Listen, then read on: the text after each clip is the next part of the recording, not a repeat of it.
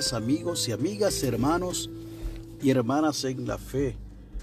Hoy es lunes 19 de junio del año 2023 y este es el día que ha hecho el Señor.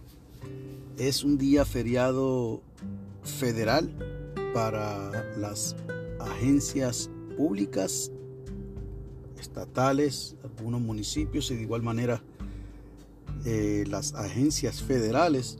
Hoy es el Juneteenth, como se le conoce, es una ley aprobada por el presidente Biden, así que apenas es el segundo feriado que se celebra y es en recordación de la liberación de los esclavos negros en los Estados Unidos. Así que algunos están descansando en el día de hoy, otros ya vamos a retomar labores, como es el caso mío, por eso estuvieron algún tiempo sin saber de mí. Estuve reposando por un procedimiento médico que me hicieron de mi oído izquierdo y tuve que guardar reposo obligatoriamente. Pero ya estamos al pie de la batalla en el nombre de Jesús.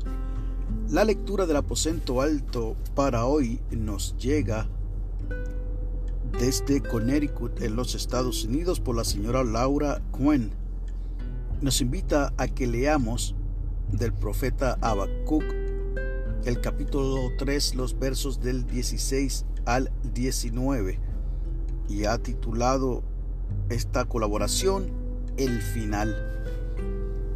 Leo de la primera carta de Juan, capítulo 3, verso 2, nueva versión internacional que es la porción que nos regala la señora Laura Cuen. Queridos hermanos, ahora somos hijos de Dios, pero todavía no se ha manifestado lo que habremos de ser. Sabemos, sin embargo, que cuando Cristo venga, seremos semejantes a Él, porque lo veremos tal como Él es. Y así nos dice la señora Cuen. Mi hermana siempre busca las últimas páginas de un libro nuevo para saber cómo terminará la historia. Yo no. Me encanta entrar en el mundo de los personajes y unirme a sus viajes. No deseo saber antes de tiempo qué va a ocurrir. No puedo decir lo mismo respecto de mi propia vida. Me gusta espiar el futuro. En poco tiempo, mi hijo menor será un adulto. Durante años mi propósito ha sido ser mamá. ¿Qué pasará cuando deje de cumplir ese rol? El libro de Habacuc me imparte consuelo. El profeta lamenta la violencia y la destrucción que lo rodean. Su situación no cambia aunque hacia el final del libro se está regocijando. ¿Qué es lo que hace la diferencia? Dios le adelanta cómo termina la historia. Imagino al Señor diciendo, no te preocupes, Habacuc, yo me ocupo de esto. Todo estará bien. Al conocer los planes del Señor para el futuro, se renovó la fe de Habacuc en la soberanía de Dios en el presente. La confusión y el temor perdieron el control de su corazón. Puede que yo no sepa cómo será mi vida en unos años, pero como en el caso de Habacuc, Dios me ha mostrado que va a ocurrir. Un día seré rehecha a semejanza de Cristo y moraré con Él por siempre.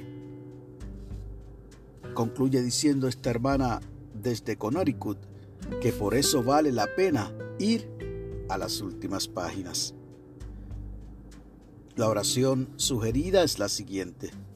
Dios Todopoderoso, gracias por revelarnos el glorioso final Ayúdanos a confiar en tus planes buenos para nosotros. Amén. Y el enfoque de la oración es que oremos por fe para confiar a Dios en nuestro futuro. El pensamiento para el día. En tiempos de incertidumbre confiaré mi futuro al Señor. Y no le añado mucho más a esta lectura que no sea dejar que sea nuestro Señor quien nos muestre el camino, nos ayude en el presente y si a Él le place, nos revele algo importante de nuestro futuro. Oiga, pero que sea algo en el que Él pueda manifestarse para su gloria.